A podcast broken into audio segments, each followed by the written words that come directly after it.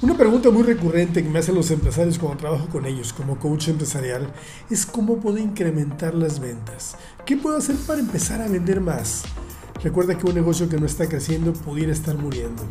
Por eso en este capítulo te quiero hablar, te quiero hablar de un paradigma que muchos empresarios tienen en común y que en realidad puede estar limitándolos en sus intenciones de llegar a los estándares de venta que ellos están esperando. Comenzamos. Bienvenido al podcast Emprendiendo desde el Ser. Ser empresario, conseguir tus objetivos y alcanzar tus metas es fascinante.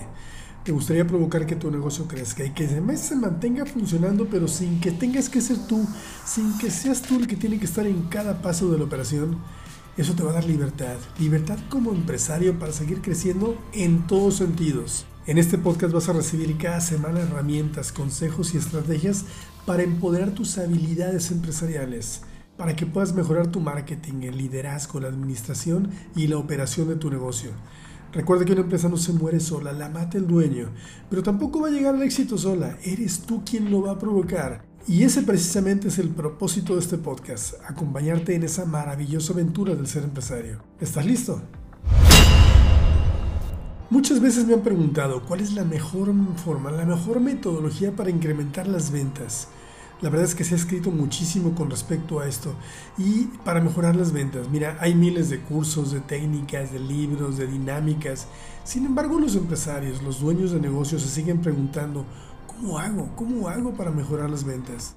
Pero te digo una cosa, no hay atajos.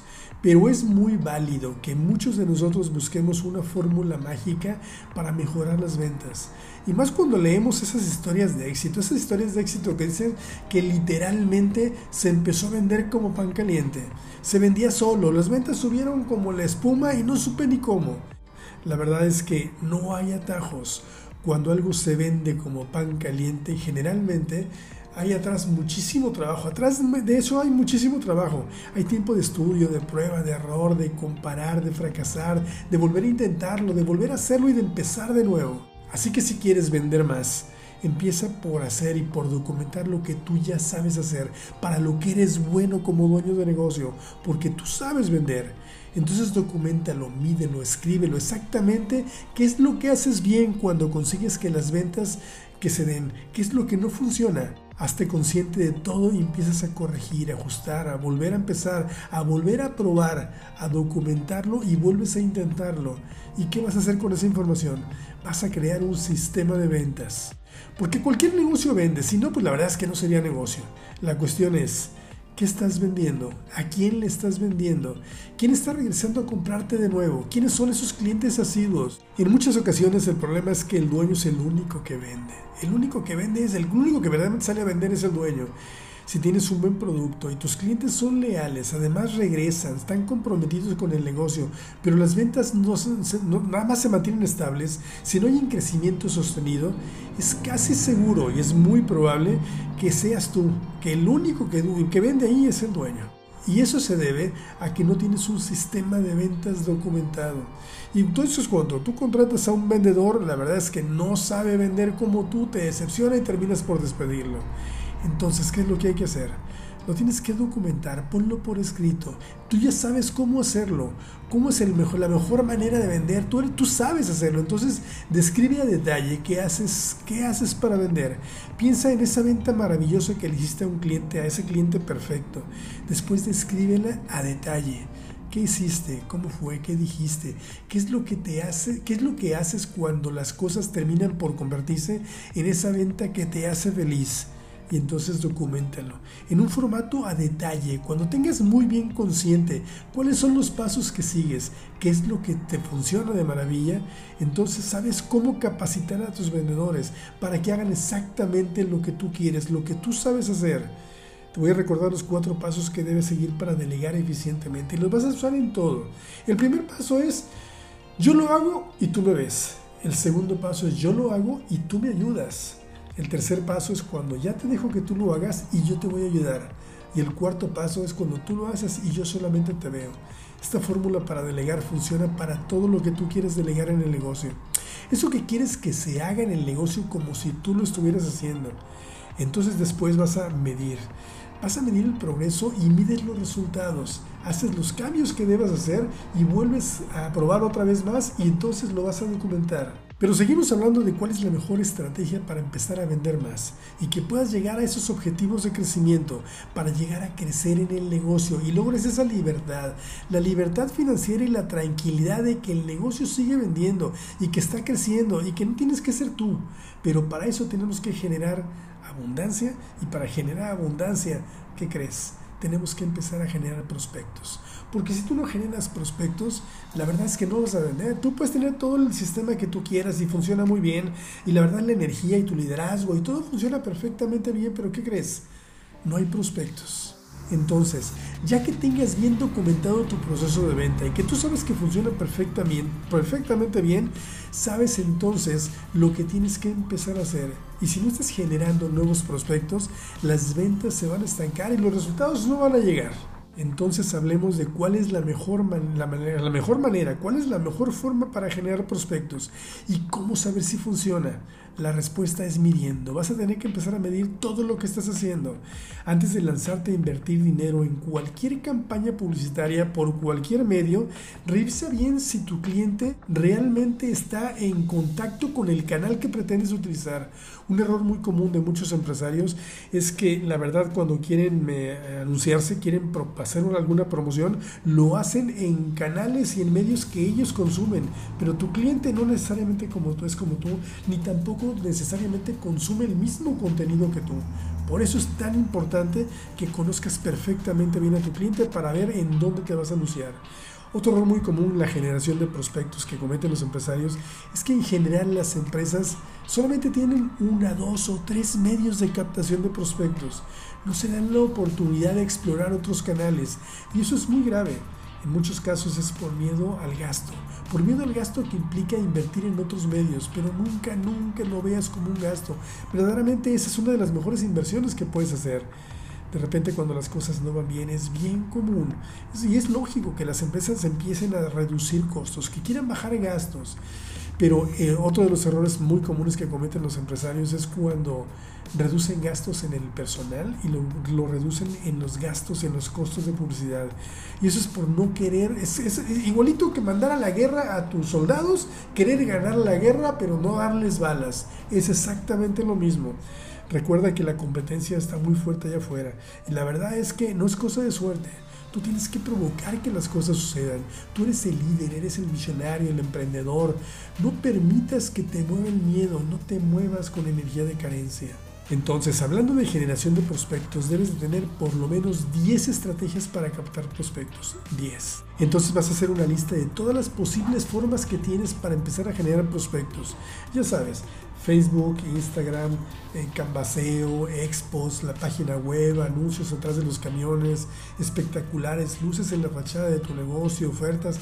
Piensa de acuerdo a la naturaleza de tu negocio, qué puedes traer, qué es lo que puede traer más tráfico a tu universo. ¿Recuerdas eso que te funcionó en el pasado y que dejaste de hacer? Cuando le hago esta pregunta a los emprendedores, a los empresarios, la verdad es que siempre, siempre se quedan pensando y responden algo que hacían en el pasado y nunca saben explicar por qué dejaron de hacerlo. Piensa en ello y recuerda, hazlo otra vez. Cuando empieces a trabajar en el diseño de tus campañas, transmite curiosidad, emoción, de una manera que tu oferta se pueda convertir en una oferta irresistible. Para lograr esto, el mensaje debe ser muy claro y para que el cliente además debe de comunicárselo por los canales que tú sabes que forman parte de su vida. Por eso tienes que conocer perfectamente bien a tus clientes. La verdad es que casi todas las empresas hacen actividades de generación de prospectos, pero como actividades aisladas.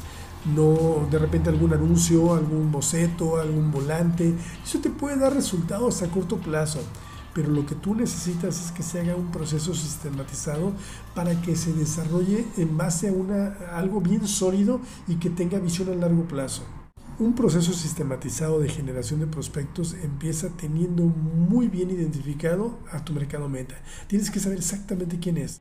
Debes tener bien definido el presupuesto, un texto que funcione, un, texto que atraiga el posicionamiento de tu, de tu empresa.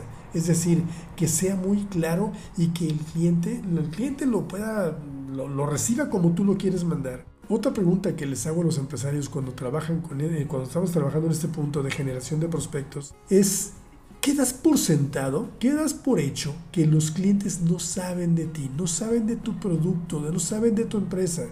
Siempre me responden algo que ellos intuyen que sus clientes no saben, no saben. Y eso, eso es una fortaleza. Y si es un diferenciador, por ahí vas a empezar es muy probable que necesites ayuda en este tipo de asesoría porque la verdad es que no sabemos hacerlo.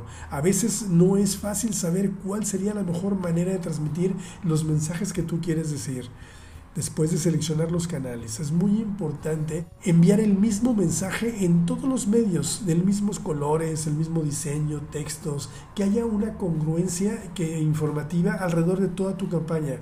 Por eso antes de decidir el canal tienes que pensar a definir bien tu mensaje. Empieza por definir en dónde, eh, cuál es el momento en el que vas a hacer transmitir tu mensaje, qué funciona, qué no, qué te ha funcionado en algún momento, la publicidad en radio, en televisión, en espectaculares, en periódicos, cuál público es el que ha sido más eficiente para ti. Entonces, hablando del proceso, el proceso para empezar a vender más es cuando el proceso empieza cuando el cliente aparece, cuando llega a tu negocio, cuando te hace la primera llamada, cuando te envía un correo, cuando entra a tu negocio. Entonces, ¿recuerdas cuando te dije que documentaras a detalle cómo lo haces tú? Lo que verdaderamente te funciona y por qué eres el mejor vendedor de tu negocio. Bueno, pues ese es el proceso que le vas a enseñar a tus vendedores. Y se los vas a enseñar con las cuatro reglas para delegar eficientemente que te di. Primero, tú lo haces y ellos te van a ver exactamente cómo lo haces. Que aprendan de ti. En esta parte solo van a observar y van a tomar nota. Después, tú lo sigues haciendo, pero les permites que participen, que intervengan, que te ayuden. En el tercer paso, él lo hace y tú te conviertes en su ayudante. Tú le ayudas, corriges. Y el cuarto paso es donde tú ya sueltas. Lo haces partícipe. Recuerda que tú solamente lo vas a ver. Recuerda que tienes que permitir, confía, prueba, corrige. Vuelve a probar, vuelve a corregir hasta que tengas el mejor vendedor. Y eso es lo que te va a permitir que tú tengas tiempo para trabajar para tu negocio, no en el negocio. La diferencia es enorme. Mientras tú eres el que está vendiendo y el que está haciendo todo, solo estás trabajando en el negocio. Y ahí es donde se te van las horas, se te va el día, se te va el año. Y sí vendes, pero sin crecimiento. Pero cuando tú estás trabajando para el negocio, para el negocio estás trabajando en encontrar nuevas oportunidades de crecimiento, provocando porque ya delegaste, ya le delegaste y, lo están haciendo bien y se está vendiendo. Y entonces te das la oportunidad de que salga el emprendedor, el líder, el soñador, el único que puede provocar que el negocio verdaderamente se vaya a las nubes, que crezca. Hablar del cómo incrementar las ventas es un tema enorme y es apasionante. Pero en este capítulo solamente te quise dar esta pequeña pero valiosa información que te puede ayudar a hacer un cambio un cambio consciente en los paradigmas que muchos empresarios por defender el que solamente se hacen bien las cosas cuando ellos lo hacen, entonces es cuando se quedan atrapados, atrapados en las ventas, en la operación, en la administración, en todos lados. Y eso limita en mucho el crecimiento, el crecimiento de las ventas y de su desarrollo empresarial. Por eso entonces te doy las gracias de que te hayas quedado hasta este momento del video y que lo compartas. Compártelo con quien tú conozcas que va a querer poner un negocio o que ya tiene un negocio y que de alguna manera no está consiguiendo sus objetivos. Y con eso me ayudas a llegar a muchos más profesionales como tú. Hasta aquí lo que tenía preparado para ti en este episodio. Gracias por acompañarme y si te ha gustado, no olvides suscribirte para recibir notificaciones de los próximos capítulos. Califica este episodio con 5 estrellas y además comparte y comenta. Así podemos llegar a ayudar a muchos más profesionales como tú. Espero haber cubierto tus expectativas y que implementes todo lo que aquí has aprendido para fortalecer tus habilidades, tus habilidades empresariales. Te espero en el próximo episodio y mientras tanto nos vemos en las redes sociales. Gracias.